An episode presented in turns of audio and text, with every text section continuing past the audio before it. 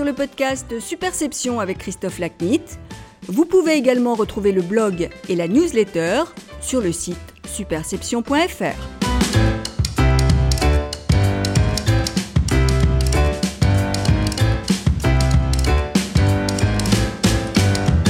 Bonjour, je suis ravi de vous retrouver pour ce nouvel épisode du podcast Superception. Aujourd'hui, mon invité est Laurent Taïeb, fondateur et président du groupe culinaire et hôtelier éponyme. Notre conversation traite du management dans le secteur de l'hospitalité.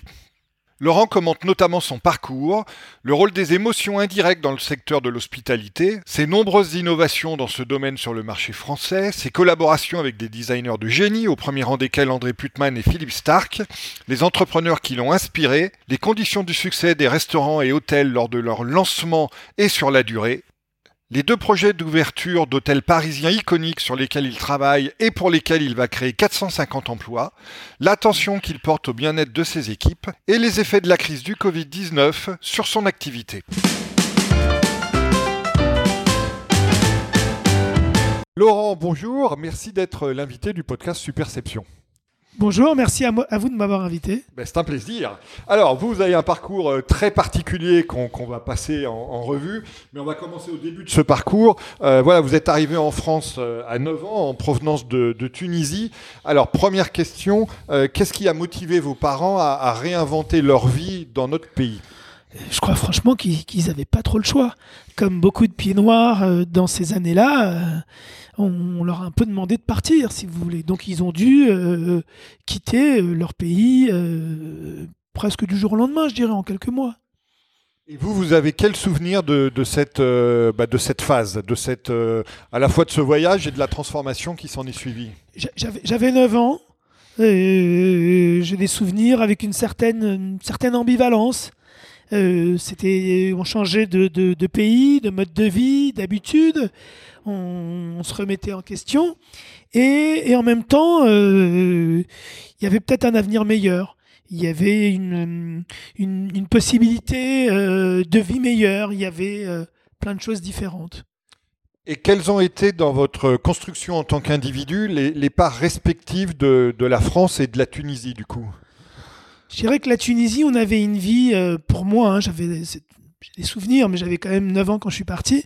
C'était une vie assez heureuse, une vie familiale, euh, une vie, je dirais, euh, on avait un certain niveau de vie. Mes parents étaient plutôt euh, des, bourgeois en Tunisie.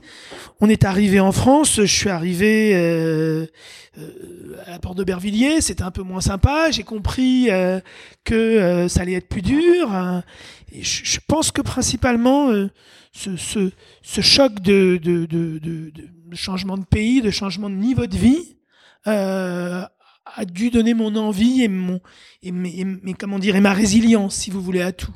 Je crois que c'est là que j'ai commencé à, à, vouloir vraiment m'en sortir. Résolution et résilience. Voilà, c'est ça. Et alors, euh, du coup, euh, qu'est-ce qui reste de, Parce que Laurent, du coup, vous avez un patrimoine hybride en termes de, culture, de, d'apprentissage. Donc, qu'est-ce qui reste de, cette hybridation culturelle dans, ce que vous êtes aujourd'hui Et peut-être pour déflorer un peu ce qu'on va évoquer tout à l'heure, dans, vos pratiques de, management et de gestion d'entreprise? Alors, il reste là l'éducation. En fait, c'est l'éducation de la famille. Euh, qui euh, s'est transporté d'un pays à un autre, mais euh, on était déjà des, des, des, des, Français qui vivaient en Tunisie. Donc il n'y a pas eu un changement considérable. J'allais à l'école française, j'avais les mêmes j'avais les mêmes études ou les mêmes cahiers que les gens qui étaient en CP en France. Le, le, le, vrai changement, c'est le mode de vie. C'est partir d'une d'un petit village ou d'une petite ville et d'arriver dans une cité avec tous ses codes, etc., etc. Je, dirais que principalement euh, euh, euh, ma capacité d'adaptation, mon envie de, de m'en sortir, ma capacité d'analyser, d'écouter et de m'adapter, je crois que c'est ça qui reste en fait. Alors, dans ce que vous avez découvert, notamment dans cette grande cité que, que vous avez rejoint, il y a, il y a les puces où donc, euh, comme vous l'expliquez, vous avez euh, découvert votre, euh, votre amour du beau. Alors, qu'est-ce qui vous a attiré au début dans, dans le fait de, de, vous balader dans les puces? Alors, j'habite Porte de Bervilliers. Le PC, ce qu'on appelle la petite ceinture, c'est le bus qui tourne autour de, de, la périphérie de Paris.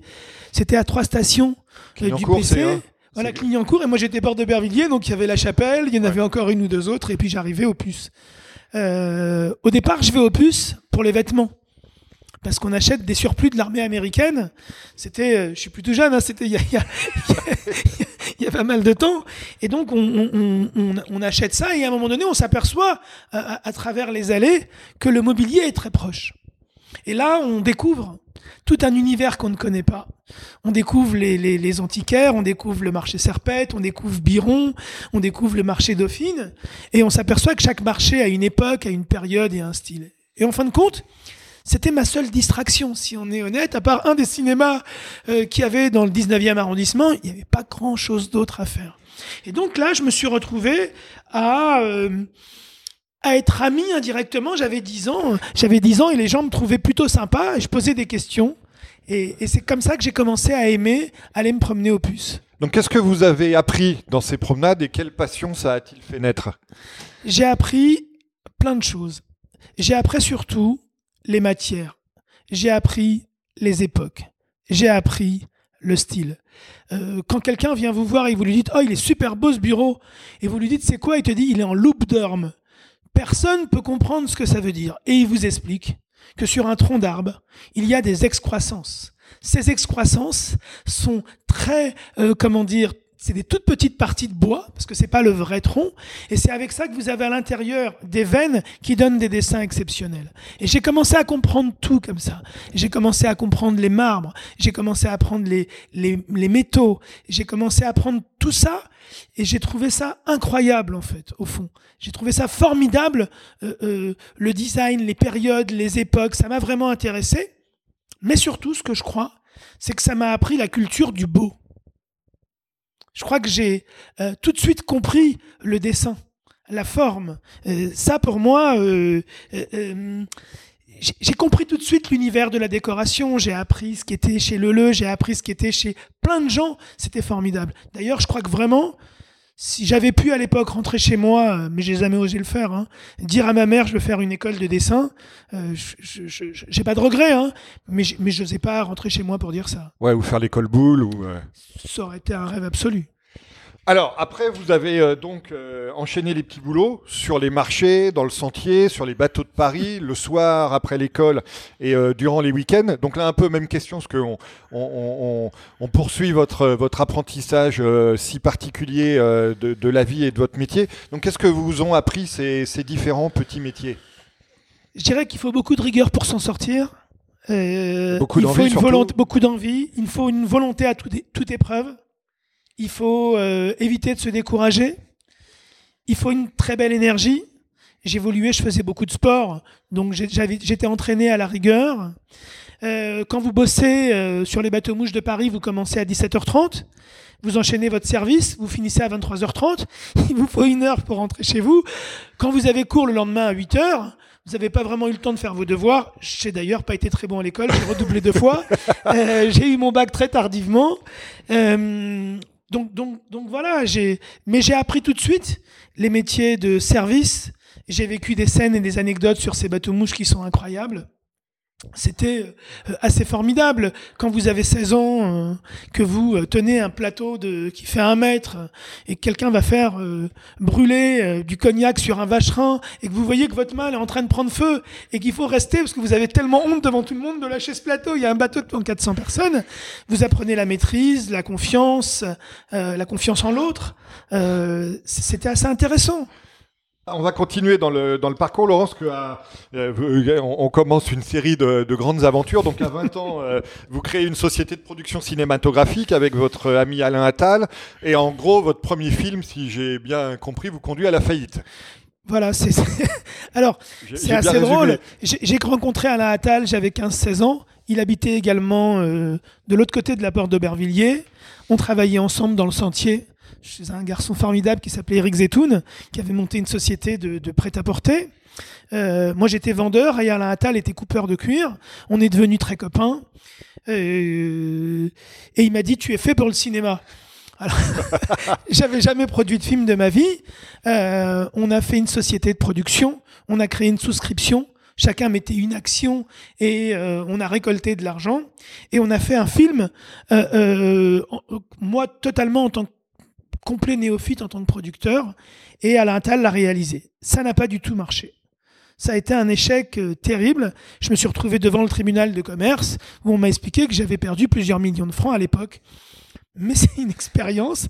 Euh, euh, comment dire je, je crois que j'ai plus jamais refait faillite j'ai toujours payé mes sous, enfin pas mes sous, c'est-à-dire euh, mes emprunts, mes dettes, euh, mais j'ai, ça a été une période très complexe de vivre cet échec, mais ça nous a pas empêché de recommencer et de réussir dans le cinéma.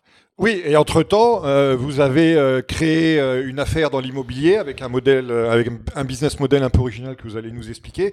Et là, pour le coup, vous avez rencontré le succès rapidement. On a rencontré le succès rapidement. On faisait ce que c'était à l'époque. Hein. Les lois aujourd'hui ne permettent plus de faire ça. En fin de compte, à l'époque, quand on a démarré dans l'immobilier, aux environs de 88, 89, on avait le droit de revendre les promesses de vente. Et donc, quand vous achetez un bien, à l'époque, c'était en francs, un million ou deux millions de francs, il fallait 100 000 francs, si vous voulez. Et donc 10%, euh, des fois même à 5%. Et donc on revendait ces promesses de vente et on gagnait vraiment beaucoup de sous. Et ça a été, euh, ça permettait d'avoir des, des, culbutes très rapides. Mais surtout, ce qui s'est passé dans l'immobilier, c'est qu'en 1989, au mois de mars, on avait, on était des soldeurs de queue d'immeubles. Ça veut dire les promoteurs qui avaient acheté 4-5 immeubles nous vendaient directement tous les deux pièces, studios, caves. Ils savaient même pas ce qu'ils avaient. Ils nous vendaient des soldes. Et nous, on rachetait euh, tout ça et on vendait un par un. Et un jour, avec un Attal, on a décidé de tout vendre notre stock. On a reçu une proposition. On a vendu tout notre stock. Euh, et on savait pas quoi faire. On a décidé d'aller en vacances.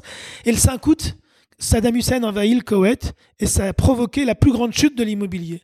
Et nous, on avait un peu d'argent devant nous. Donc, il faut quand même dire et relativiser surtout, il faut quand même une grande part de chance pour s'en sortir aussi. Il y a toujours un peu de chance, mais après, ah, il, faut, il, faut, être là au bon moment et, faire bien jouer la chance dont on Mais ça a été, ça nous a permis pendant un an et demi de, de, de, de réfléchir. Lui euh, avait envie de faire du cinéma, moi j'avais beaucoup envie de faire des lieux de vie. Euh. Voilà, et c'est là où donc vous êtes parti dans un tour du monde des mégalopoles qui vous attiraient. Donc vous avez fait Londres, Montréal, New York, Miami, Hong Kong, Tokyo, etc. Et c'est là où justement euh, vous avez pris goût et vous avez donné envie, ça vous a donné envie de partager votre goût pour euh, justement les lieux de vie. Oui, c'était formidable parce que j'ai vu l'émotion que ça procurait. En fin de compte, quand moi j'avais 25-26 euh, ans, j'ai été invité par une fille qui s'appelle Anne-Marie Lozic, euh, qui, était une femme, son, père travaillait dans le cinéma. Et elle m'invite dans le premier hôtel à Montréal qui s'appelle l'Hôtel de la Montagne. Et elle me dit, il y a pour les clubs privés un rooftop sur le toit.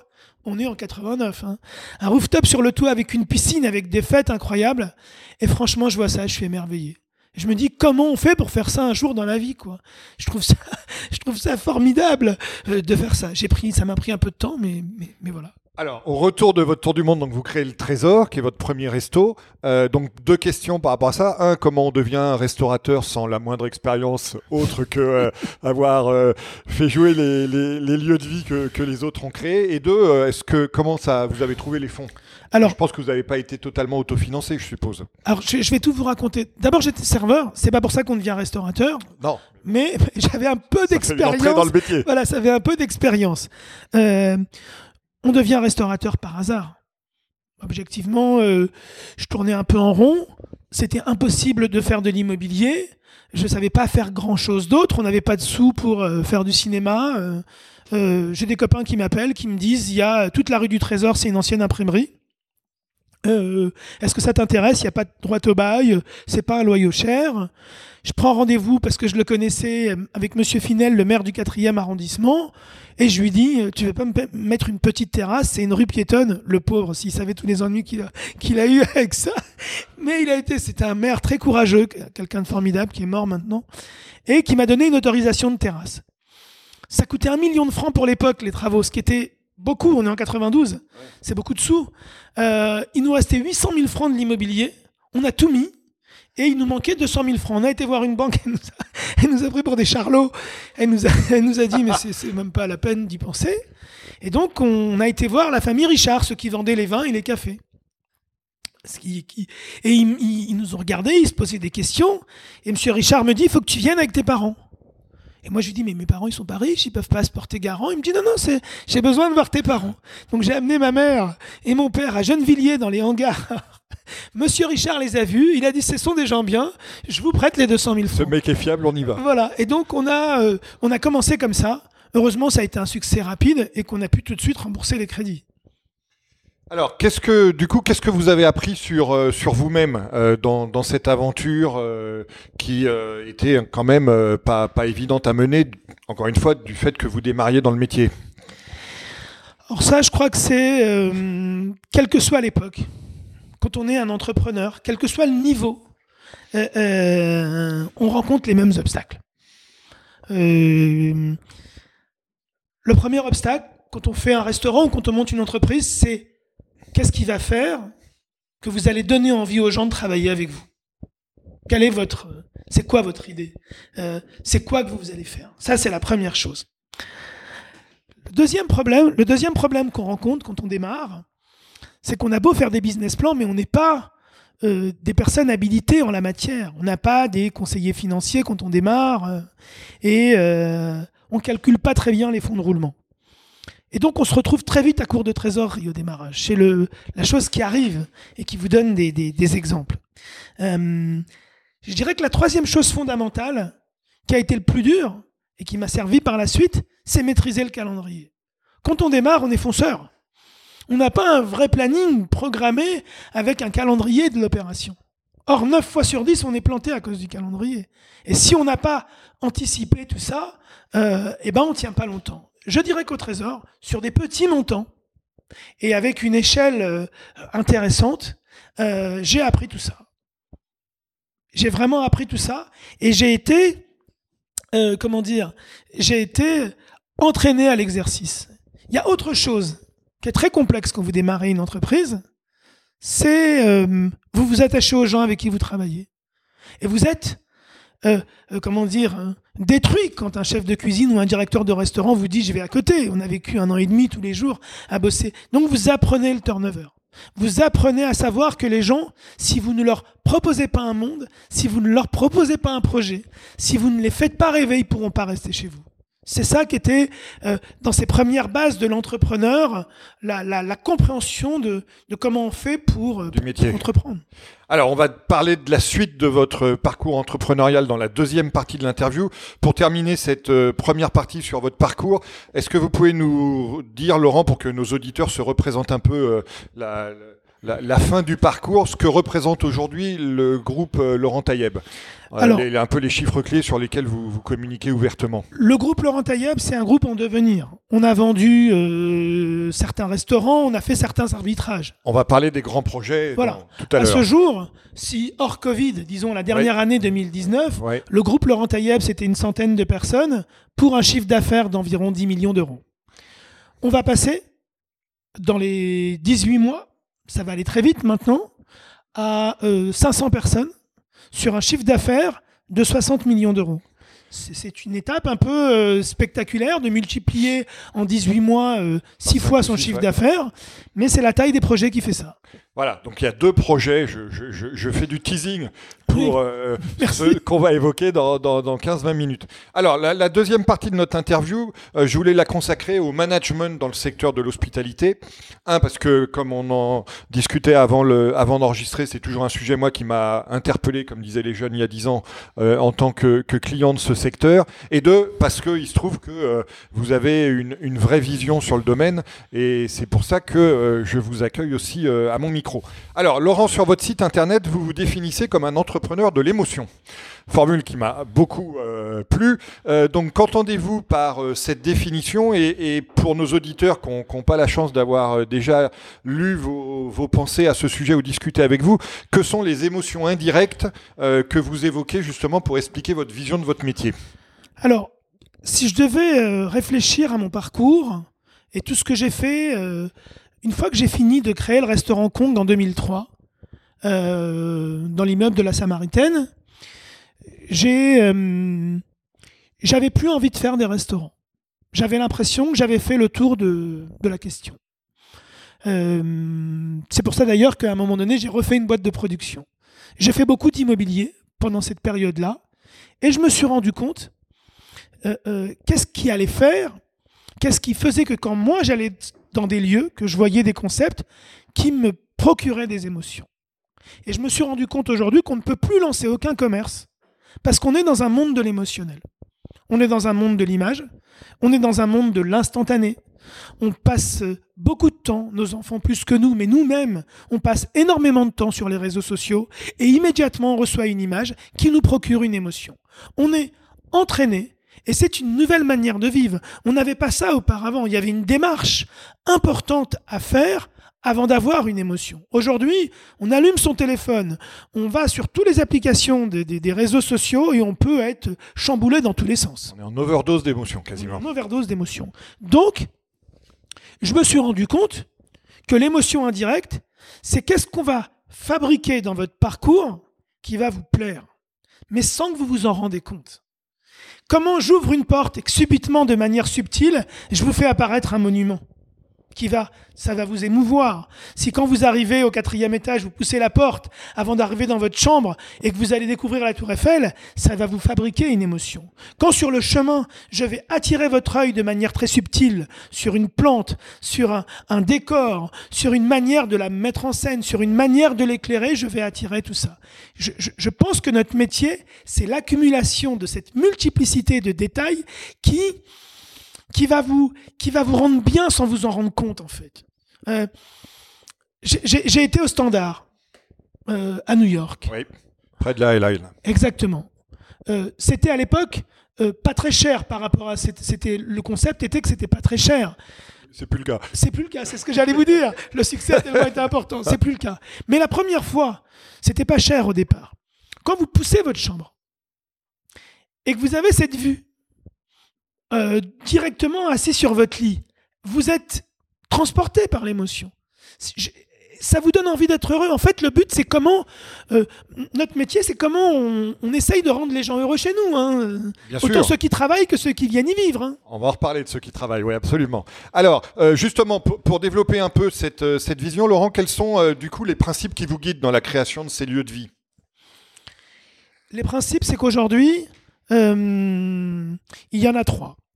Le premier, je ne crois pas qu'on puisse faire des lieux de vie de cette taille si on n'a pas euh, euh, beaucoup de choses à montrer. C'est pour ça que je n'ai rien fait pendant des années. Je ne suis pas quelqu'un qui saurait s'exprimer sur un boutique hôtel de 30 chambres qui est formidable, mais j'aurais rien à dire. En fait, moi, il faut que je fasse des lieux où il y a des parcours, où il y a des vues, où il y a des, des, des, subtilités de, de, de, de cheminement. Euh, euh, et donc, quand je fais des concours et quand je vois que ces éléments sont réunis, eh ben, je fais tout pour essayer de les gagner. C'est ce qui s'est passé avec la pose du Louvre et les tours du Haut. Voilà, sur lesquels, euh, sur lesquels on, va, on va revenir tout à l'heure. Alors, dans, ce, dans le cadre de ce parcours et de la création de ces expériences, parce que c'est ça dont il s'agit euh, à la fin de la journée, euh, comment, s'est déroulée votre collaboration, et il y en a une qui, qui, qui, est, qui est, encore en cours, euh, avec des créateurs de génie tels que André Putman et, et Philippe Stark? Comment, Un, comment on travaille avec, avec des génies comme eux, et deux, comment on les fait entrer dans une équation à la fois économique et, et expérientielle? Alors, je, je, vais, je, vais, vous raconter mes deux aventures avec, avec André Putman et Philippe Stark. Euh, euh, la, avec, avec André Putman, je l'ai rencontré en 97. Sur un restaurant japonais. Euh, voilà, je l'ai rencontré en 97. Elle m'a reçu dans le 14e arrondissement, juste à côté de la place d'Enfer Rochereau. elle me dit, monsieur, j'ai pas beaucoup de temps. Je vous donne 10 minutes maximum pour m'expliquer votre concept, entre 7 et 10 minutes. J'ai lui dit, ça va être très simple, ça va durer 2 minutes. Et je lui ai dit, le sushi, c'est un bar tournant sur un petit chemin appelé convoyeur euh, sorte de tapis bagage comme à Orly, sur lequel défilent des petites portions de riz avec des tranches de poisson cru, appelées euh, sushi, posées sur des assiettes de couleur qui déterminent le prix. Euh, Concept que tout le monde connaît maintenant, mais dont vous étiez. Mais en 97, il n'y a personne. Exactement, vous étiez le premier à faire. il n'y a, a, personne qui fait ça. Et les cuisiniers découpent le poisson à l'intérieur du comptoir et alimentent au fur et à mesure le convoyeur. Elle avait un certain âge euh, quand j'ai rencontré. Elle me voit un peu sceptique et elle a une minute de silence. C'est long. Oui, une minute, c'est très long. C'est très long.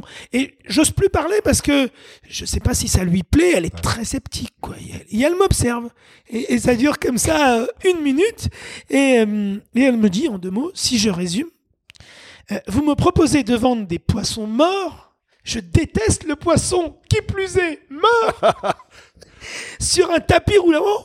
Euh, normalement, je vais chercher ma valise. Et, je lui dis, c'est à peu près ça, André. Et, euh, je la regarde et elle m'a dit, vous avez l'air tellement, mais vous êtes sûr que ça va marcher, ça? Il y a vraiment des gens qui vont euh, prendre des assiettes comme ça? Et je lui dis, je vous promets, André, je, suis persuadé qu'il faut faire ça, etc., etc. Je crois qu'elle est, en dix minutes, je lui ai, je lui ai plu. J'avais pas de gros sous, euh, j'avais rien. Euh, elle m'a dit, je vous fais confiance. C'est réel, hein, je la connaissais pas, ça a duré dix minutes. Euh, la magie, c'est que ça a été mon plus gros succès en volume de taille. Évidemment, après, il y a eu le Kongs. Mais, et je crois que André Putman a fait la une de tous les magazines de décoration avec ce restaurant. Donc, la magie, c'est ça. Sur Philippe Stark, Alors, une, anecdote, non, non, mais je voudrais une anecdote, Laurent, sur l'histoire du poisson mort, parce que euh, vous savez que euh, quand Carly Fiorina a pris la tête de HP, elle a expliqué, je crois que c'est, je crois que c'est, je me trompe pas de, de, de, de, de cas de figure. Elle a expliqué aux équipes marketing de HP, écoutez, aujourd'hui vous êtes tellement mauvais que si vous vendiez du sushi, vous diriez achetez mon poisson mort froid. Donc elle a, donc c'était la même chose. C'est exactement ça. Mais je vous promets, je pense que pendant cette minute, elle s'est dit soit je renvoie ce fou, euh, euh, soit je comprends pas très bien et ça vaut le coup d'essayer. Et, ça a été formidable. Elle a été demandée après, elle a fait plein d'hôtels. Ça a été vraiment formidable. Philippe Stark, alors je vous ai interrompu Stark, quand on parlait sur Philippe Stark. c'est différent. Philippe Stark, j'ai une histoire d'amour avec Philippe Stark. Si je reprends mon parcours opus, j'aime le design, je commence à comprendre le dessin, donc je le suis, Philippe Stark. À 16 ans, je travaille au Hall euh, de temps en temps comme serveur, je vois le Café Coste, je trouve ça incroyable, je me dis comment un jour je peux faire ça aussi? Euh, j'achète tous les objets de Stark, je vais dans ses hôtels, j'achète sa moto, j'ai pas de permis, ma mère euh, achète un U, elle donne à un de mes copains pour bloquer les roues. Philippe Stark, je suis, je suis presque un fan, si on résume les choses. Mais je lui écris tout ça je lui dis euh, euh, Bonjour Monsieur Stark, je voudrais faire un projet avec vous. Je vous aime depuis que je suis tout petit. Euh, je, je, voudrais vous rencontrer. Et je lui fais un pitch de qu'est-ce qu'il faut faire comme projet, parce qu'à l'époque, j'avais un tout petit peu d'avance, j'avais senti venir l'histoire du bio. Et donc je lui dis, je pense qu'il faut faire quelque chose de bio, je pense qu'il faut faire quelque chose d'écologique. Il me convoque, 48 heures après, dans son bureau, et on y va avec Alain Attal. Et là, on arrive dans une très grande salle, à ici les Moulineaux, là il avait son siège. Il y a des Allemands, des Chinois, euh, euh, ils sont 15 autour de la table. Et il vous dit, je vous présente mes, mes collaborateurs français et on va faire une chaîne de 180 restaurants. Je pense qu'avec Alain Attal, on se demandait dans quel monde on était. C'était pas du tout euh, euh, l'image. Euh, et eux, ils sont géniaux, ils ont fait ça. Euh, l'autre racontait qu'il avait une chaîne de 400 restaurants en Asie. Je, je, comprenais pas très bien euh, la mécanique, mais le personnage, j'étais déjà admiratif. On est sorti de là avec Alain Attal, on s'est dit c'est pas pour nous. Je vois pas comment nous, d'abord, on pourrait suivre ces montants, etc., etc. Et derrière, je, je, je, je, reçois un coup de fil juste après le sushi et il me dit coup de génie, formidable. Euh, T'as trouvé le lieu pour faire notre restaurant bio? J'ai écoutez, oui, j'ai un lieu dans le 16e arrondissement. On y va. Et il a dessiné le restaurant Bon, qui a été, euh, qui a été un énorme succès, mais qui a rencontré un problème énorme. Et c'est pour ça que je vous parle du calendrier, c'est qu'il était en avance. Et donc, quand on lance en 2000 un restaurant bio, sauf que le bio n'existe pas, et eh ben on s'est retrouvé à court de produits. Et donc on n'arrivait pas à fournir. On n'arrivait pas, ça veut dire qu'il n'y avait pas assez de, de matières premières bio pour faire 400 couverts par jour. Alors, racontez... une sacrée cacophonie. oui, j'imagine. Mais on va reparler de ça. Euh, donc, racontez-moi, Laurent, comment c'est de travailler avec Philippe Stark au quotidien? Philippe Stark. C'est pas comme si c'était nouveau pour vous. Là, non, là, c'est pas nouveau. Alors, Philippe Stark, c'est un génie c'est un designer philosophe. C'est un penseur. Euh, c'est quelqu'un qui connaît tous les métiers de l'âme. C'est ça le génie de Stark. Et j'ai beaucoup appris avec lui. Je dirais même que c'est mon principal professeur encore aujourd'hui. Euh, donc Stark, c'est quelqu'un qui comprend comment les gens vivent dans l'intime. C'est euh, ça qui est important chez Stark. Donc il va c'est un metteur en scène pour que vous soyez plus joyeux. Sauf qu'il vous embarque. Parce que le discours, le génie, le talent créatif fait que vous vous êtes embarqué. Et parfois, euh, pour donner même un restaurant, ben, ça vous coûte très cher. Au restaurant bon numéro 2 que nous avons fait place de la Bourse, j'ai dépensé beaucoup plus d'argent que ce qu'il n'en fallait. Et eh ben, vous vous retrouvez avec un problème énorme. Tant que vous n'avez pas perdu cette somme et que vous ne l'avez pas injectée, ben, vous ne pouvez pas commencer à amortir. Donc, de cette école-là de la vie, j'ai appris avec Philippe Stark à me contrôler. Et à le contrôler lui par la même occasion. À anticiper avec Stark. Stark, il faut anticiper. On peut pas lui expliquer oui ou non comme ça. Ça marche pas. Il faut expliquer le programme, valider avec lui le budget, être sûr et certain qu'on a les moyens de le faire. Euh, il faut tout de suite dire ce qu'on veut faire, combien ça coûte, et éviter de s'emballer quand il nous parle parce qu'il est, il est tellement poétique que vous dites il n'y a pas de problème, on va mettre des rideaux à la place des stores et tout quand vous commencez à accepter ce genre de changement en permanence, bah, il faut éviter. Donc il faut bien euh, anticiper, travailler le produit en amont. Alors quand on fait un bâtiment comme les Tours du Haut où on a euh, 10 000 mètres carrés à, à, à penser et à imaginer, en amont c'est un travail conséquent. J'imagine. Alors justement, on, va parler de, ce goût pour, euh, pour l'innovation qu'on a déjà un peu défloré. que euh, vous avez notamment, donc je reprends la liste, hein, vous avez notamment créé à Paris euh, la première scène de stand-up, de stand-up avec le, Café du Trésor. 94. Le premier bar à sushi sur tapis roulant, on venait d'en parler euh, avec l'eau sushi, donc avec André Putman, 98. Le premier restaurant 100% bio, on vient de le passer en revue avec Philippe Stark, euh, Le Bon en 2000. Et le premier restaurant bar festif avec Kong, 2003. Alors, euh, donc d'où vient ce, besoin d'innover et donc forcément de prendre un peu plus de risques que si vous repreniez des recettes éprouvées sinon éculées? Si je devais résumer, ça vient de 9 ans, l'âge des puces, euh, j'ai 10 ans, j'ai envie d'être designer et architecte. Je pense qu'au fond, dans ma vie, et je vous dirai après pourquoi ce que j'ai fait à la poste, mais au fond, je crois que euh, euh, j'ai pas fait cette vocation. Le hasard de la vie, on choisit pas. Aujourd'hui, on n'arrête pas de poser à nos, à nos, enfants toute la journée la question mais qu'est-ce que tu veux faire dans ta vie? Euh, Pour être sûr et certain, je crois que je suis un peu. j'ai très peur de passer à côté de ce qu'ils auraient envie de faire. Moi, je voulais être architecte. Euh, c'était ça mon. Mais je ne le savais pas euh, quand j'étais petit. Je m'en suis rendu compte au fur et à mesure de mon programme. Et donc, il y a un moment donné, quand Yves Carcel, PDG de Louis Vuitton, que je rencontre au Lo Sushi, le Lo Sushi est 8 rue de Berry, lui il habite au 4, me dit j'ai un fantastique projet à faire pour toi. Euh, parce qu'on vient de racheter la Samaritaine. Moi, je ne sais pas du tout qu'Yves Carcel est PDG de Louis Vuitton et qui travaille pour le groupe LVMH, si vous voulez. C'est un client sympa que je côtoie.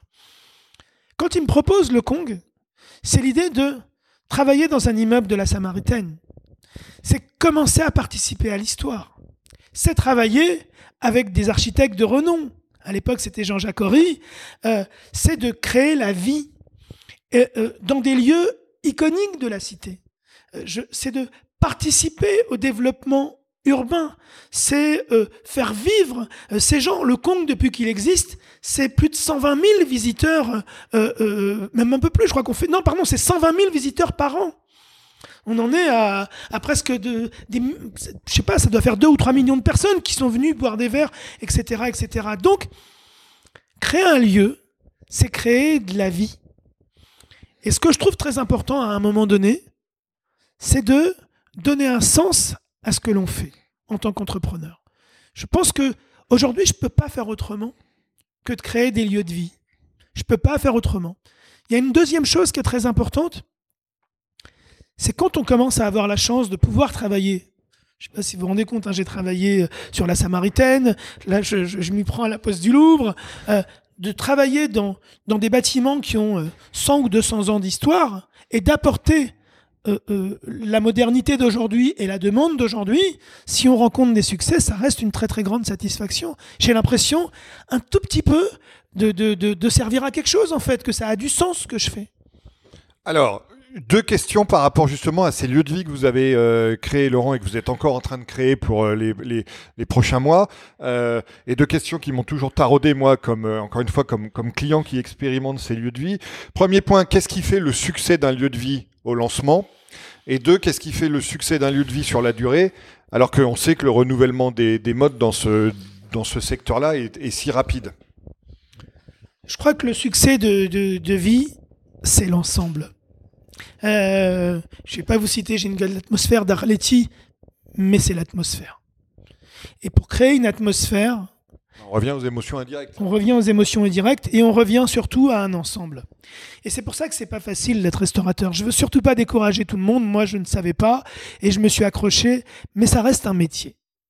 Et pour pouvoir avoir un succès, il faut être bon dans un peu tous les métiers. Il faut, avant tout, quand vous faites un restaurant, avoir un peu de goût et savoir faire une cuisine qui va être la même tous les jours. C'est très risqué d'être bon un jour et de pas être bon le lendemain. Vaut mieux être moins bon, mais la même chose tous les jours. Parce que pour ne pas fabriquer une déception chez le client, se battre avec les moyens du bord pour faire un service. Créer un zoning. Et la chose la plus magique et la plus complexe, et ça c'est pour ça que je vous dis que, que Stark est un professeur de l'âme, c'est de créer une ambiance où les gens, quand ils se regardent, quand ils se croisent, quand ils se lèvent, quand ils circulent dans le restaurant, quand ils regardent les autres, ils se sentent exister. Ils font partie, euh, euh, je ne vais pas du tout vous citer la pyramide de Maslow, mais avoir ce besoin d'appartenance à un clan, avoir ce besoin de, de se sentir et de faire partie du lieu où il faut être, d'être dans la communauté où il faut être, c'est fondamental dans notre société. Pour pouvoir durer, D'abord, pour pouvoir trouver le succès, il faut que vous arrivez à aligner tout ça. C'est pas évident. Non, c'est une alchimie. C'est une alchimie. Mais vous savez, c'est un peu comme le cinéma. Je m'excuse, je vous fais des parallèles. Vous pouvez avoir les meilleurs acteurs. On de cinéma tout à l'heure, ça va. Non, mais vous pouvez avoir les meilleurs acteurs du monde. Le meilleur script du monde. Euh, euh, des fois, vous arrivez devant la salle de montage, vous dites, on y va, on lance la projection, et, et avec toute la volonté du monde, vous dites, désolé, on est passé à côté. Il n'y a pas l'étincelle. Il n'y a pas l'émotion il n'y a pas l'étincelle, on n'a pas le, le, la, la... Et c'est pareil dans notre métier. Je peux tous les matins, et je vous dis sincèrement, quand je me bats pour euh, euh, faire que ces projets vivent, je me pose la question comment je suis bon aujourd'hui? Il y a un côté très théâtral. Tous les jours, on remet son, son service en jeu. C'est la seule manière de durer. Je ne sais pas si vous vous rendez compte au Kong. Deux ans après l'ouverture, même pas un an et demi après l'ouverture, le groupe LVMH ferme la Samaritaine. Ferme tout le quartier. On vit dans un no man's land, il n'y a plus personne, on est tout seul. 10 ans de travaux, enfin 5 ans de travaux plus 5 ans de restructuration urbaine. Il a fallu qu'on invente des choses pour trouver un public. Mais ces gens-là qui viennent et qui payent, s'ils viennent, c'est qu'ils sont heureux. Et donc, pour trouver un succès, pour le faire perdurer dans le temps, je crois que là, si je devais résumer en une phrase, c'est qu'il faut aimer les gens.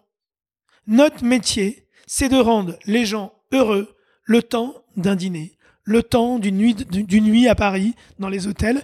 C'est un, il faut aimer faire ça. Vous pouvez pas réussir si vous aimez pas faire ça dans ce métier. C'est impossible.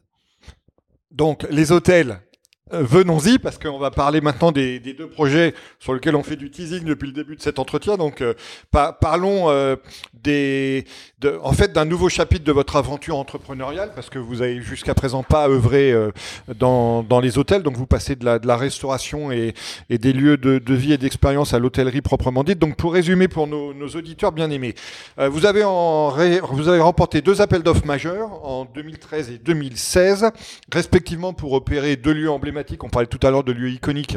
Euh, là, il y a un lieu iconique ancien, il y a un lieu iconique nouveau euh, de, Paris. Le premier, c'est vous allez créer un hôtel 5 euh, étoiles de 7000 mètres carrés au sein de la poste centrale du Louvre que tout le monde connaissait avant parce que c'était la poste ouverte 24 heures sur 24. Les impôts. Donc beaucoup de gens ont utilisé, moi y compris, dans le premier arrondissement bien sûr. Et ensuite, vous allez créer un hôtel de 4 étoiles de 8000 mètres carrés conçu par Philippe Stark dont on a parlé tout à l'heure dans les nouvelles tours du haut du 13e arrondissement qui elles ont été réalisés par Jean Nouvel. Alors, première question euh, à cet égard, pourquoi passer de euh, la restauration à l'hôtellerie? C'est une continuité logique. Notre secteur s'appelle CHR, café, hôtel, restaurant. Je pense que c'est le Graal. Je pense que c'est la continuité logique. Je pense qu'il n'y a aucun restaurateur qui n'a pas envie de faire un jour un hôtel? C'est juste un problème capitalistique. Euh, il faut beaucoup de sous. Alors, ma deuxième question. Euh, quels sont les enjeux euh, financiers, managériaux que ce pivot vers l'hôtellerie crée du coup pour le, pour le groupe Laurent Taïeb? Bah Alors, Depuis longtemps, hein, parce que encore une fois, c'est des appels d'offres euh, remportés en 2013 et 2016. Vous le disiez tout à l'heure, on est sur des projets de longue durée. De longue durée, euh, euh, la première chose, c'est que moi j'ai voulu être maître chez moi. Donc j'ai fait des concours en mettant mon propre argent. Donc il faut vous imaginer que j'ai vendu ma propre résidence principale. Ça m'a fallu quelques problèmes, mais c'est un autre débat. j'ai quand même trois enfants, formidables. Donc j'ai vendu ma résidence principale. j'ai mis avez vendu aussi beaucoup de restaurants que vous aviez. Restaurants et j'ai mis surtout 18 ans de bénéfices du Kong que j'ai réinvesti. Donc, donc vous êtes all-in. Donc je suis all-in, exactement. J'ai fait tapis sur ces deux projets. Mais j'ai voulu maîtriser le contrôle de l'opération.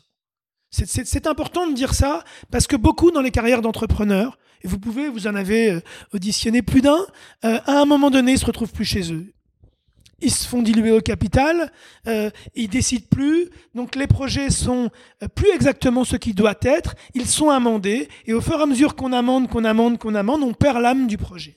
Donc je voulais absolument faire ça, c'était important. Donc premièrement, je me suis donné les moyens euh, financiers de pouvoir euh, continuer. Il va falloir vraiment que ça marche tout de suite à l'arrivée, parce que le Covid nous a coûté un peu de sous. on va y revenir, ouais. Mais, mais c'est ça la première chose. La deuxième chose, pour résumer, c'est que je me suis rendu compte dans mon analyse, à Paris, qu'il y avait une manque dans ce type d'hôtellerie. Vous avez, à Paris, énormément d'hôtels de chaîne qui sont très bien, qui marchent très bien. Oui, Mandarine et, compagnie. Voilà, ou même des, moins importants, des chaînes euh, du groupe Accor euh, qui fonctionnent euh, formidablement bien. Vous avez énormément de boutiques hôtels, 25-30 chambres, qui appartiennent à des familles ou qui sont opérées en mandat de gestion par des opérateurs hôteliers. Mais vous avez très peu d'hôtels 5 étoiles avec des restaurants, des vues, des ambiances, alors qu'il y en a plein partout à travers l'Europe. Et j'ai donc vu ce segment. Et lorsque j'ai fait les concours, c'est ça que j'ai proposé. C'est opérer l'ensemble. Les gens arrivaient avec des, des, des, des, partenaires, un hein, faisaient le resto, l'autre. Moi, j'ai proposé une vision globale et d'ensemble. Je me suis associé avec des gens. Euh, Novaxia euh, Développement, partenaire financier euh, à la Poste du Louvre. Pascal Donat, qui est un hôtelier pour les Tours du Haut. Mais les deux m'ont fait confiance et m'ont laissé et la création des lieux et le management opérationnel pour construire ces hôtels en fonction de mes idées. Parce que c'est des créations. Hein. Bien sûr. Mais vous pensiez gagner les deux, vous vous disiez je vais faire un sur les deux, parce que vous auriez pu faire les deux, évidemment, double le risque. Je vais vous dire franchement là-dessus, j'ai pas de mérite. Je, je suis un sportif. Je, je, fais des concours, je suis passionné. Euh, quand je fais ces concours, j'en ai perdu un. Euh, en finale de réinventer Paris, j'ai perdu la cour de Coulanges. Euh, euh, avant de perdre, je dois avoir un nœud à l'estomac sur les deux ans parce que je suis un compétiteur. Le lendemain où c'est perdu, c'est fini pour moi. Cette, histoire, elle est derrière moi. Donc, il s'avère que j'ai gagné ces projets. Je me sens investi d'une responsabilité pour les lieux que vous venez de citer. Je suis pas sûr et certain qu'il y aura une autre tour à Paris. Et je suis pas sûr et certain qu'un indépendant comme moi peut gagner un projet aussi emblématique dans le cœur de la ville de cette envergure-là. Peut-être, hein, mais, mais, mais c'est quand même assez rare. C'est sûr. Donc, si vous voulez, je me sens investi d'une mission de bien les faire, mais euh, je, je, me sens ni, je me sens à ma place en fait. Je pense que j'ai tout fait pour gagner parce que je pense que j'avais le meilleur projet et je pense que j'ai le meilleur projet. Alors, combien vous allez créer d'emplois, Laurent, sur les deux projets? Je vais créer au minimum 450 emplois sur les deux hôtels. Bravo. Je vais créer 250 emplois. Et si on fait le succès escompté, euh, 100 emplois de plus en saison, parce qu'il y a énormément d'espace extérieur à la Poste du Louvre, et donc on devra avoir un renfort pour euh, toutes ces périodes d'été. Et je vais créer entre 180 et 200 personnes autour du haut. C'est quand même des établissements euh, importants. 82 euh, chambres, 3 espaces de restauration à la Poste du Louvre, 750 places assises. On va en parler justement. Bah, je, vous fais la, courte échelle là-dessus, Laurent. Alors déjà, je précise que les tours du haut, c'est en un seul mot. Hein. C'est des lots. Euh, et justement, je voulais que vous donniez un peu envie aux gens. on a fait du teasing avant de parler du projet dans l'interview. Dans Faisons du teasing maintenant à un peu plus long terme. Donc, un, quand est-ce que les deux projets vont être accessibles aux clients Et deux, quelle va être l'originalité de l'offre que vous commenciez à détailler? Alors, je vais résumer très simplement. Euh, si je devais parler de la Poste du Louvre, qui est un endroit, euh, déjà, le bâtiment est extraordinaire. Extraordinaire. La rénovation de Dominique Perrault, un des plus grands architectes du monde, est extraordinaire. Euh, euh, il a beaucoup travaillé et c'est assez formidable ce qui a été fait. La Poste du Louvre, c'est une verrière contemporaine. On peut considérer qu'il a restructuré le bâtiment mais sans quasiment pas le toucher. Et puis, le dernier, toit, qui était les édicules et les toits, euh, ont été renouvelés et Dominique Perrault a créé une sorte de verrière géante que vous apercevez aujourd'hui. C'est quand même un hôtel où toutes les chambres ont des vues sur Paris. Celles sur cour ont des vues sur le jardin, mais toutes les chambres ont des vues sur Paris. Et c'est jamais la même vue. Parce que où que vous vous soyez, vous allez voir, vous êtes au cœur de la ville, donc vous avez des vues exceptionnelles, une chambre sur deux a un balcon. Donc vous vous retrouvez, je ne vais pas vous faire le, le, vendeur que j'étais, il faut, mais il vous faut. vous retrouvez avec une chambre d'hôtel, avec un point de vue, que ça soit sur la Tour Eiffel, sur Notre-Dame, sur le Panthéon, sur Saint-Eustache, sur, tous les, sur le Sacré-Cœur. Vous avez des émotions qui sont tordues commun et avec des petites terrasses sur lesquelles vous pouvez prendre votre café. C'est quasiment unique à Paris. Vous avez également, au-dessus, puisque cette verrière est de niveau, vous avez une parenthèse enchantée. Un jardin suspendu de plusieurs milliers de mètres carrés, dont 1000 mètres accessibles au public. Euh, et cet endroit, où je me suis battu dans mon concept au départ, je ne voulais pas qu'il soit uniquement réservé aux gens de l'hôtel. J'ai voulu l'ouvrir sur la ville. Donc, je dirais que vous avez euh, une promenade sur ce toit, euh, et vous avez avec les yeux mille ans d'histoire accessible à tous. On a une capacité énorme en termes de pouvoir recevoir du public. On peut recevoir jusqu'à 500 personnes en même temps sur ce toit. C'est considérable. Mais on l'a ouvert à tous. Les Parisiens, les étrangers. Vous allez découvrir tout Paris à 30 mètres de haut.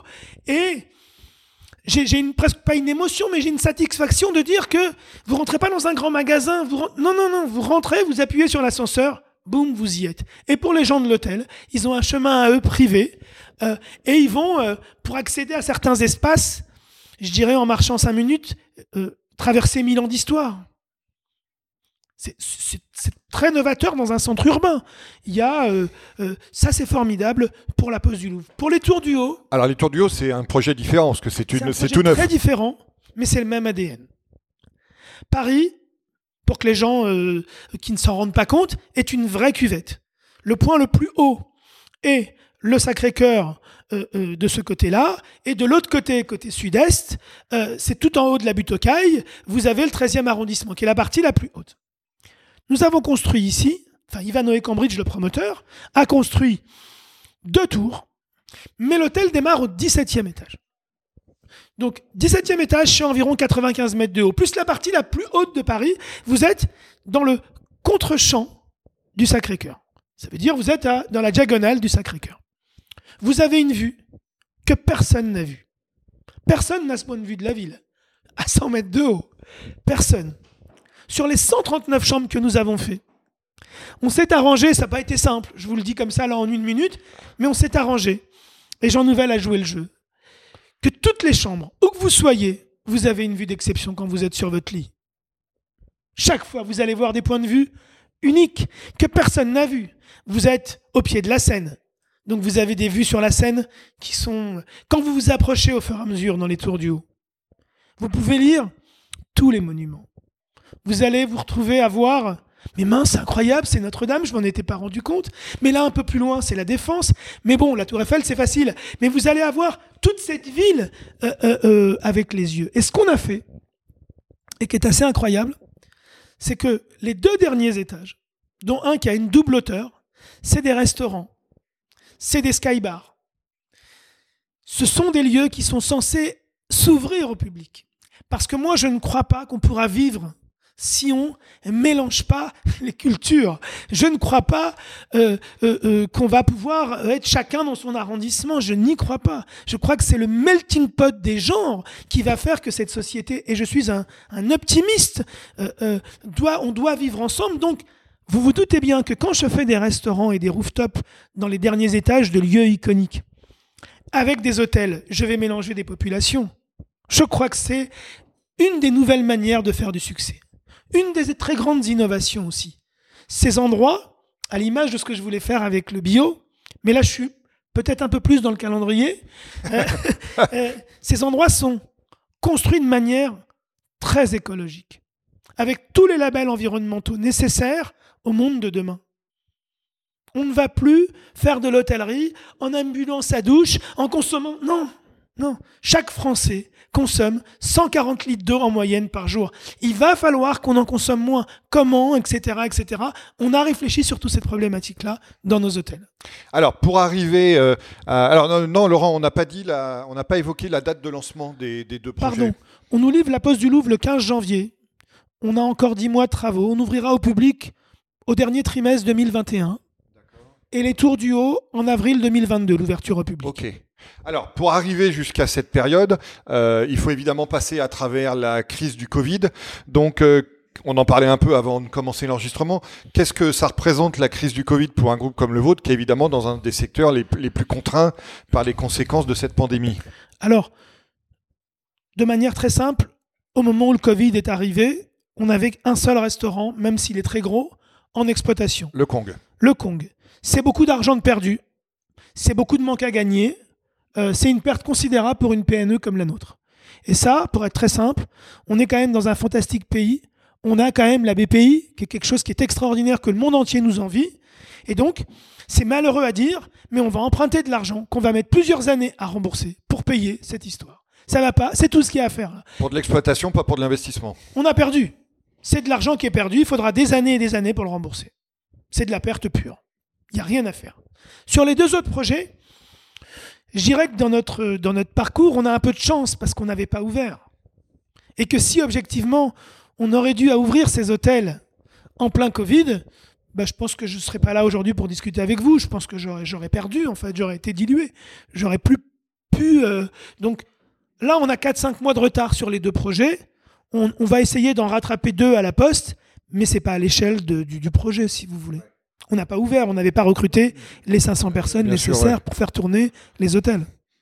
Alors, euh, donc, euh, espérons que, que, tout se passe euh, pour le mieux. Euh, on va aborder maintenant la, dimension managériale de votre métier, Laurent. Je, disais dans mon propos liminaire tout à l'heure que vous avez une, vraie vision sur le sujet, et vous êtes notamment connu pour euh, traiter les espaces réservés à vos équipes dans vos établissements avec le, même soin que ceux destinés à vos clients.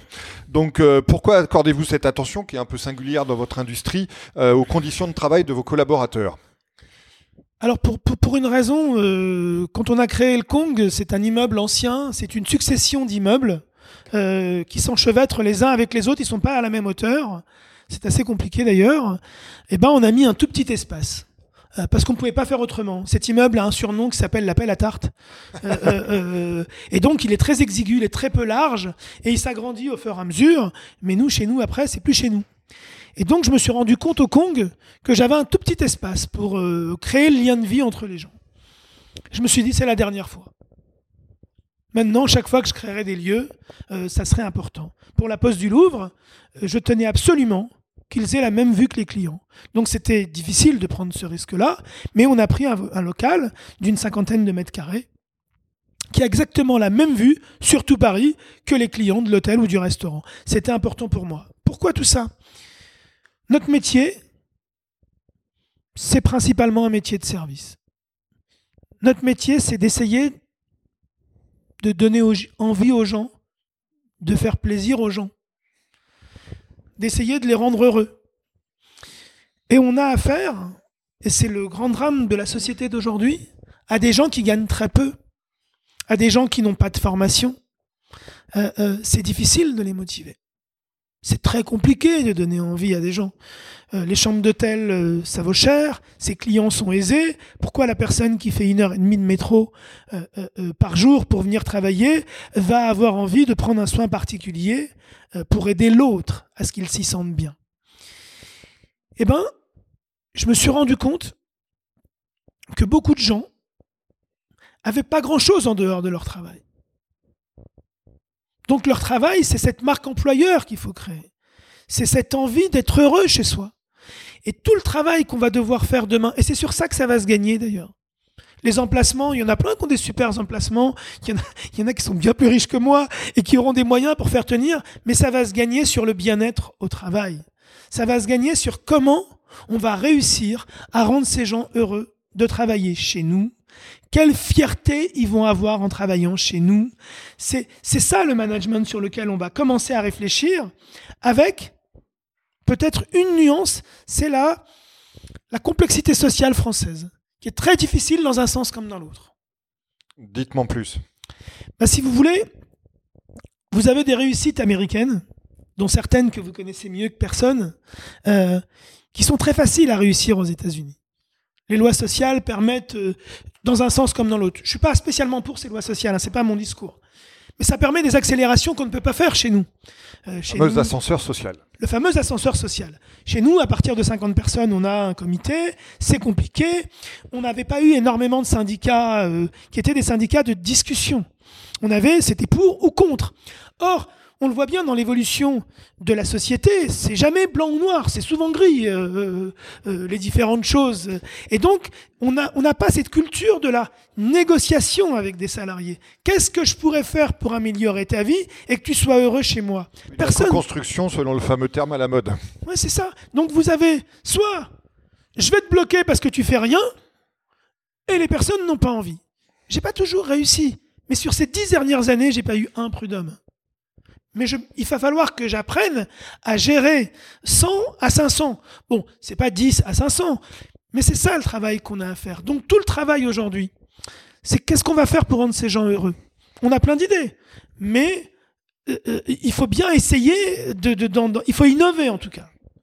Et ce qui est intéressant aussi euh, dans ce que vous faites, Laurent, c'est que vous ne vous occupez pas uniquement de, des conditions de travail au travail, mais vous essayez d'avoir une vision holistique du sujet, c'est-à-dire, vous parliez tout à l'heure de, l'heure et demie de transport, vous essayez de trouver des conditions d'hébergement abordables à, proximité de vos établissements, d'adapter les rythmes euh, aux conditions de travail ou d'études euh, des, jeunes qui travaillent chez vous, etc. Donc, qu'est-ce que vous imaginez justement pour ces deux nouveaux projets? Alors, je, vais imaginer, il y a une des choses, mais je ne suis, pas euh, quelqu'un qui est vraiment un homme politique, ni qui ait le temps euh, d'aller travailler dans des, dans des, ou d'aller aider des syndicats, euh, même patronaux. Malheureusement, j'ai pas le temps. Mais une des choses que j'aimerais vraiment essayer de, de, suggérer, je vois que beaucoup de gens proposent des choses. Moi, j'aimerais qu'on simplifie les pourboires dans notre pays. Ah. J'aimerais proposer ça à Bruno Le Maire à, et à tous les instants dirigeantes de notre pays. Euh, il faut qu'on revienne à une valeur que le pourboire soit clarifié. Ça semble très con ce que je raconte, mais il faut que ça soit très simple en fait. Quelqu'un qui donne un pourboire ne peut pas être taxable, ne peut pas être. C'est tout le monde. C'est une espèce de non-dit, euh, et donc ça rend très compliqué les choses. Dans tous les pays du monde, le pourboire se donne sur les cartes bleues.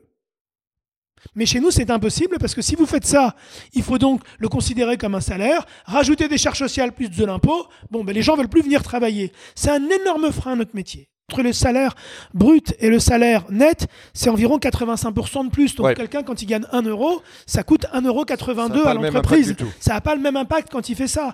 Moi, je voudrais dire que quand quelqu'un donne 20 euros à une serveuse qui s'est cassé le crâne pendant une heure et demie pour nous faire travailler, elle ne peut pas payer 82 euros de taxes et de charges dessus. Ça n'a pas de sens. Il va lui rester 1,80 euro. Bien sûr. Ça n'a pas de sens, en fait. Donc il va falloir, à un moment donné, je le pense, je ne fais pas de politique, je le dis, mais je dis, c'est du bon sens. Oui, pas de la politique. Je pense qu'il faut que quelqu'un donne 20 euros sur une carte bleue, ça va directement dans la poche de la personne. Je pense que ça aiderait beaucoup les gens. Ça, c'est une des choses qui, à mon avis, je ne sais pas euh, si j'aurai l'occasion d'en parler dans les, dans, les, semaines à venir, mais c'est une des choses auxquelles j'aimerais, cette pour pourboire, si vous voulez, on essaye d'aider les gens. Après, aujourd'hui, et on le voit bien dans la situation du Covid d'aujourd'hui, notre métier est pourvu principalement de, euh, de gens qui travaillent tout en étudiant. C'est une énorme partie de la population. Tout le monde sait qu'il y a pratiquement deux étudiants sur quatre qui travaillent pour payer leurs études. Tout le monde n'a pas la chance d'avoir euh, euh, des parents fortunés pour payer euh, des universités à Paris. 20 mètres carrés à Paris, c'est 900 euros. Hein. tout à fait. Donc, il faut... Donc, comment on fait pour aider ces gens? Moi, je me rappelle de ce que j'ai vécu au bateau mouche. Franchement, c'était compliqué euh, euh, de rentrer chez moi, etc., etc. Et ça, c'est une chose qui est très importante. Toutes ces filles, tous ces garçons qui travaillent chez nous, on doit trouver des systèmes d'accompagnement d'horaire. On doit trouver toute cette philosophie pour qu'ils viennent travailler. Euh, aujourd'hui, il va falloir aussi qu'on trouve. Moi, je suis un pur enfant de la méritocratie. Je peux pas. Je remercie mon pays Je suis un optimiste. Peut-être que j'ai eu de la chance, certainement beaucoup de chance. J'ai certainement travaillé, mais j'ai eu beaucoup de chance. J'ai trouvé les moyens de convaincre des gens, des banquiers, de me financer. J'ai rencontré des succès, ça donne de la confiance en soi. Euh, euh, j'ai connu des échecs, j'avais une certaine résilience. J'ai quitté un pays, je suis revenu dans un autre pays, j'étais entraîné à ces, à ces chocs émotionnels de l'existence. Euh, aujourd'hui, si je pouvais euh, redonner quelque chose, c'est que j'ai l'impression que l'ascenseur social, il est grippé. Que les gens n'y croient plus. Que les gens vont vous dire, bon ok, je vais prendre six mois de prison, mais en faisant le gay, en vendant du shit, je vais gagner ce que tu me donnes en cinq ans, en une semaine. Bon, je crois qu'il faut qu'on travaille tous. Comment on redonne envie aux gens de venir travailler chez nous? Comment on est fier euh, J'ai vu des gars qui pouvaient se battre il y a 20 ans sur un chantier parce qu'ils voulaient qu'il y ait Buick derrière leur étiquette. C'était formidable, la fierté qu'ils avaient de, l'entreprise. Euh, chez Buick, on racontait la, success story de Martin Buick et Francis Buick a réussi quelque chose d'extraordinaire. Comment il a transporté l'entreprise, c'est fabuleux. je crois qu'on a ça en France chez nous. Et c'est un, je voudrais essayer. Moi, je veux bâtir une entreprise. Elle n'est pas à vendre, mon entreprise. Je me bats pour en garder le contrôle, mais je veux bâtir une entreprise avec des gens qui sont heureux d'être là. Euh, euh, et comment on arrive à euh, améliorer le niveau de vie, comment on arrive à améliorer le transport, comment on, on fabrique des horaires pour que les gens puissent y travailler, comment on est heureux chez nous? Si je réussis là-dessus, si je réussis euh, cette fibre sociale qui, à mon avis, est fondamentale dans les années à venir, nous, on ne fait pas des nouveaux métiers. On n'est pas dans le, euh, dans le retail sur numérique. On n'a que des humains à gérer. Donc il faut qu'on les aime, ces humains, qu'on trouve le moyen d'améliorer leur existence. C'est la seule manière pour que demain, cette personne ait envie de faire plaisir aux autres. De faire plaisir aux autres et de peut-être, et de peut-être, dans ce cheminement, avoir envie de monter une marche, de se dire je passe de femme de ménage à gouvernante. C'est un chemin très long, mais c'est réalisable. Mais à tous les niveaux, à toutes les échelles. Je pense qu'il faut qu'on ait envie d'avoir des gens qui disent tous, mais pourquoi pas moi un jour chef de cuisine? Alors ce credo, euh, Laurent, vous l'avez construit aussi en ayant des modèles. Et euh, donc vous avez deux modèles particuliers.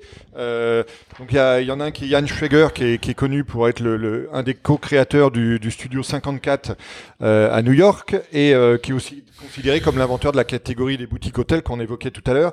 Et le deuxième qui est André Ballas, qui est le créateur du concept des hôtels standards qu'on évoquait aussi tout à l'heure. Donc, qu'est-ce qui vous a inspiré et qui vous inspire encore incidemment chez ces deux modèles? Oh, Ils ont fait des lieux de vie exceptionnels. Je, je, je, je, trouve que c'est des maîtres de, de, du, du, du de l'émotion. Euh, je, sais pas, euh, je, trouve que les derniers lieux qu'ils ont fait, même quand vous prenez André Ballas, vous allez au Chilton Firehouse à Londres, euh, vous dînez là-bas avec votre femme pendant une heure et demie, euh, ou avec des copains, pendant une heure et demie, vous êtes heureux. C'est des gens qui ont... Euh, c'est des metteurs en fait. C'est des, des, gens qui ont le don de, de, de, Vous savez, en fait, mes plus grands modèles, c'est pas spécialement ces deux personnes que je connais pas, c'est que je, je, connais, je connais leur travail, mais je les connais pas personnellement. Ce qui m'intéresse le plus, en fait, c'est c'est comme des metteurs en scène, en fait, si vous voulez. C'est le même travail. Euh, quand vous produisez un film ou quand vous faites un lieu euh, et que vous voyez que ce que vous faites euh, touche les gens, c'est formidable. Le premier jour de, réouverture, suite au confinement du Kong, on a réouvert un mois. J'ai vu des gens heureux. Et je vous promets je crois que j'ai perdu beaucoup d'argent pendant cette période au Kong. Mais ça a été une, ça m'a donné une force énorme de voir des gens heureux. Quand vous, vous voyez un film et, que vous voyez à un moment donné l'émotion que vous procurez aux autres, je, crois que j'avais envie, dans le sens de donner à mon existence, d'essayer de, de, de contribuer à rendre les gens heureux. Et pour reprendre Ballas, euh, euh, c'est un génie de l'émotion indirecte. Quand vous voyez euh, comment il construit un plan de zoning dans sa salle, je, me trouve, euh, euh, en toute modestie, en dessous de sa capacité à faire ça. Je ne sais pas ce que je vais faire demain, mais restons modestes. Quand il arrive à vous... euh, vous êtes un génie quand vous êtes euh, assis sur une, des emplacements de ce restaurant. Quelle que soit la place où vous êtes, vous êtes au théâtre. Quand vous reprenez Schrager, il doit avoir maintenant, euh, je sais pas, 72 ou 73 ans. Il a créé un concept il y a 2-3 ans qui s'appelle Public à New York. Moi, j'ai rien vu de si novateur ces dernières années. J'ai rarement vu ça. J'ai rarement vu comment il arrive à mélanger toutes ces populations, euh, tous ces gens, euh, euh, ces différents styles. C'est- hors du commun. C'est vraiment hors du commun. Alors, donc moi, je voulais vous parler de deux autres personnalités de, ce monde dont euh, j'ai lu les, écrits euh, sur les problématiques de, management et de culture d'entreprise qu'il euh, rencontre et qu'il gère. Bon, évidemment, je vous apprends rien, c'est des gens que vous, vous connaissez bien mieux que moi, mais je voulais avoir, ça me permet de faire des, des, clés d'entrée pour avoir votre éclairage sur deux sujets. Donc le premier, c'est Horst Schulz, qui est un des cofondateurs des, des hôtels Ritz-Carlton, et dont j'ai lu les mémoires. Et dans ses mémoires, il expose sa vision du management. Et donc, celle-ci repose sur la conviction que la meilleure manière de motiver ses collaborateurs, sujet dont on parle depuis un petit moment, est en fait de donner du sens à leur activité quotidienne et de développer des relations humaines avec eux. Bon, donc évidemment, quand on voit ce que vous venez de dire, on voit, on voit une certaine cohérence. Donc, je voulais vous éclairage euh, par rapport euh, à dessus, euh, parce qu'évidemment, on, on l'a dit, et on en discutait aussi avant l'enregistrement. dans votre métier, le succès et le bonheur du client reposent euh, quasiment à 100% sur sur les équipes. C'est pas comme si vous vendiez un produit. C'est ce que je veux dire. On dans le retail et c'est fini, il est vendu, chacun. Voilà. Non, donc, que- quelle est l'importance du, du sens et de la relation humaine avec vos équipes, dans, par exemple, dans ce que vous allez créer? Dans ces deux nouveaux projets C'est- fondamental. C'est ce que je vous dis. Je pense que c'est le cœur du succès. Je pense qu'aujourd'hui, nous, euh, l'emplacement, le, les vues, les créations, c'est fait. Ça existe. C'est du concret. Euh, on nous livre le bâtiment la semaine prochaine. Dans un mois, je vous fais visiter. Euh, ça sera pas fini. Il y a les travaux de seconde œuvre, ce qu'on appelle la décoration à mettre. Mais euh, vous allez tout de suite comprendre le parcours émotionnel dont je vous parle. Aujourd'hui, maintenant, c'est comment on va créer cette relation avec nos salariés pour qu'ils fassent vivre cette émotion au client. C'est le cœur du système. Mais c'est tout ce que je vous ai raconté. Chacun va le vivre. On a une différence chez nous, c'est ce que je vous disais, que j'ai peut-être pas été assez loin tout à l'heure. Nous, on a plein de contraintes. Et il faut s'en adapter. Les 35 heures, c'est pas facile dans le métier de la restauration, on va pas se mentir. C'est pas du tout approprié. Il y a des métiers quand on travaille dans les 3-8 ou si on travaille euh, dans la grande distribution, c'est fondamental pour eux les 35 heures.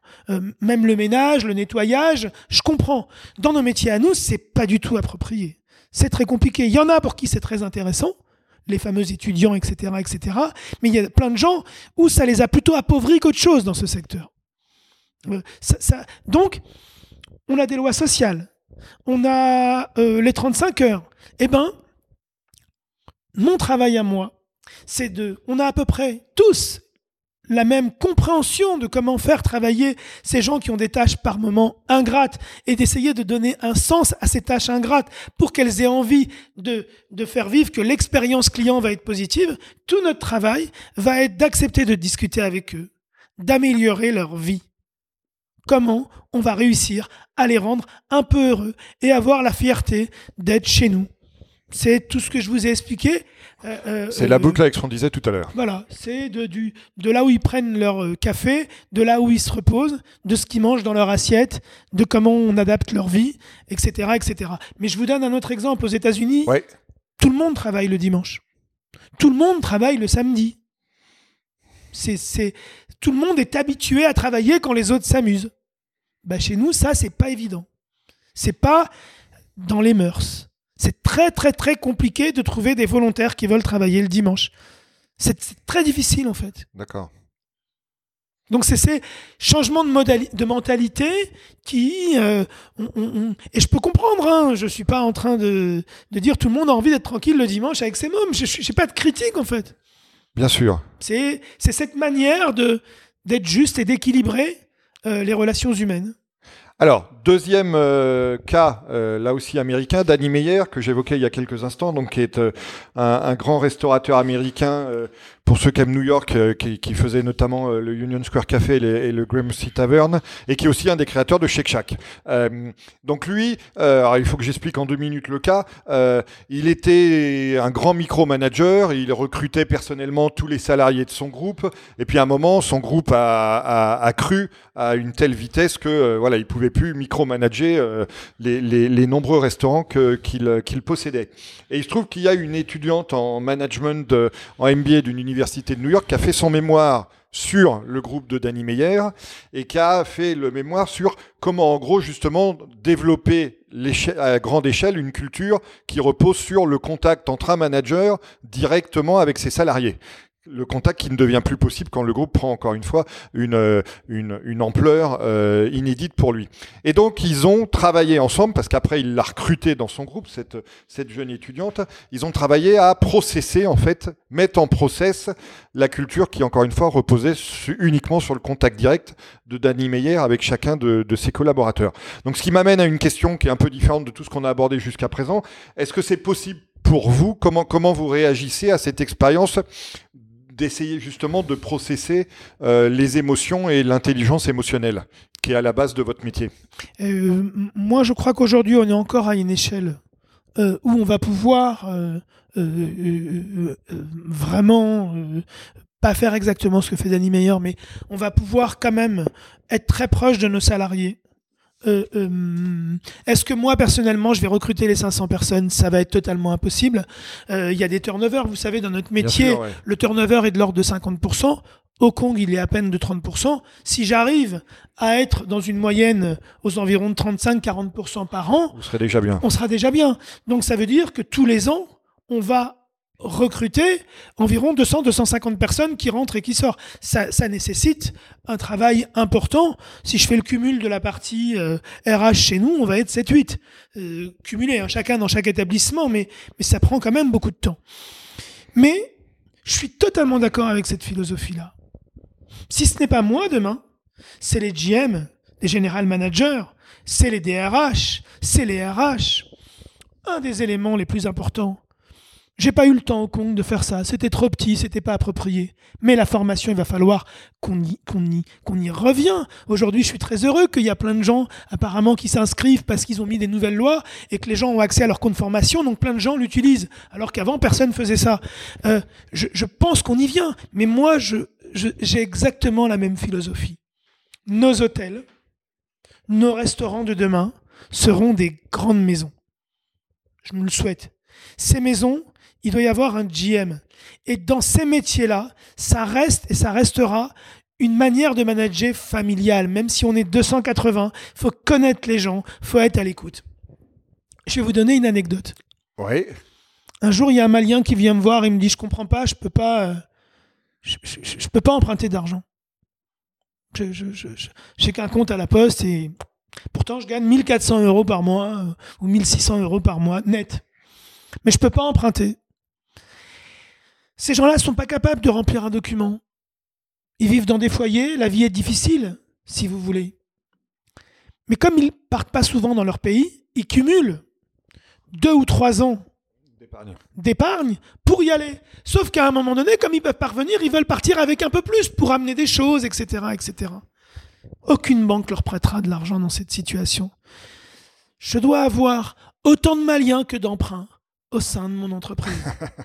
je dois avoir des, je suis banque, c'est pas des grosses sommes, mais ça permet à ces gens de, de vivre correctement. Ça permet à ces gens chez eux, dans leur pays, quand vous lui faites 1000 euros d'avance, mais c'est monstrueux ce qu'il peut faire vivre. Ça lui permet de donner 100 euros sur place à quelqu'un qui va faire, ça va lui permettre de faire du microcrédit avec, etc., etc. Je crois qu'il n'y a pas de petit combat sur la notion humaine. Je suis un humaniste. Je crois que vous l'avez compris que j'aime les humains. C'est pour ça que je suis là. voilà. Je pense que c'est très important que on a tous cette responsabilité. Moi, je travaillerai jusqu'à la fin de ma vie, même par plaisir. C'est plus une histoire de, de, de j'essaierai d'aller au bureau jusqu'à temps que j'ai de la force et de l'énergie pour pousser ma porte et, et, le faire. Je le fais par passion.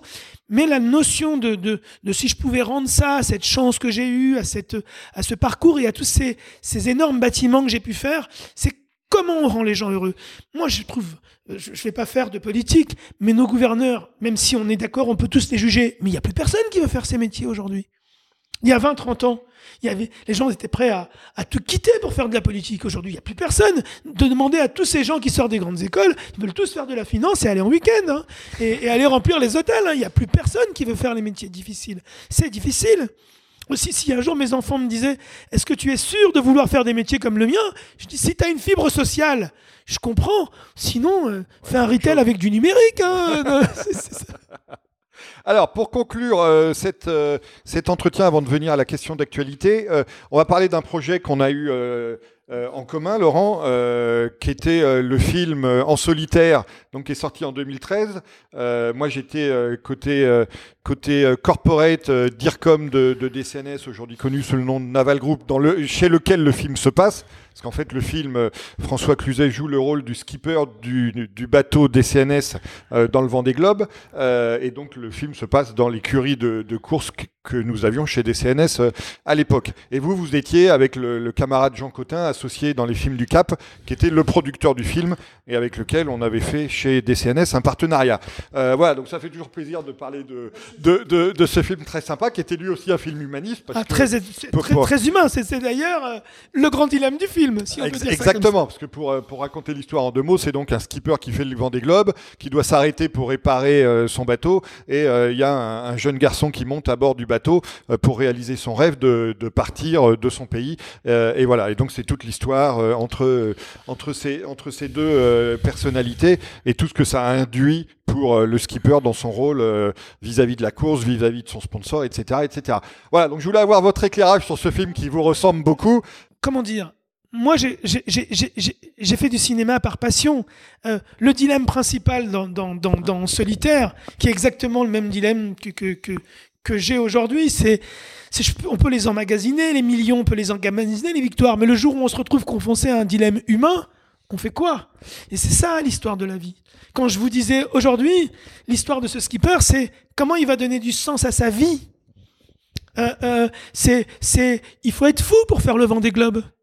C'est- une, c'est, c'est des, c'est des dépassements de soi formidables, mais quand on se retrouve et on a encore une expérience dans la dernière euh, épisode, ouais. quand, quand, quand, quand Jean Le Cam décide d'aller sauver euh, euh, euh, un skipper euh, Escoffier. Escoffier, euh, euh, euh, ça montre à quel point euh, l'humain, dans sa grande majorité, euh, l'humain est un génie. Les gens ont oublié que l'humain est intelligent, l'humain est un génie, l'humain est, est socialement, il n'y a personne qui, se naît le matin et qui dit j'ai envie de tuer mon voisin. C'est pas vrai, c'est le concours de circonstances de leur vie avec les difficultés et les à-coups qui fabriquent les différents problèmes. La plus grande partie des gens est plutôt, euh, est plutôt euh, comment dire, normale. Et donc c'était formidable de faire ce film, ça a été une aventure énorme. Mais le mérite revient plutôt à, à Christophe Offenstein, qui est mon autre copain très proche. Oui, parce que Et- le et- tournage a été quelque a chose. pas été une sinécure ni pour Christophe ni pour François Cluzet. Ni, ni pour François Cluzet, que j'adore également. Et, et donc voilà. Mais c'était fabuleux de participer à ce film. C'était une aventure humaine incroyable. Ouais, super projet. Ah non, super projet. Laurent, comme vous le savez, chaque épisode de, du podcast Superception se termine avec une question d'actualité. Euh, au moment où on enregistre, on est en pleine polémique sur euh, la campagne de vaccination. Alors il y a, il y a en gros deux polémiques.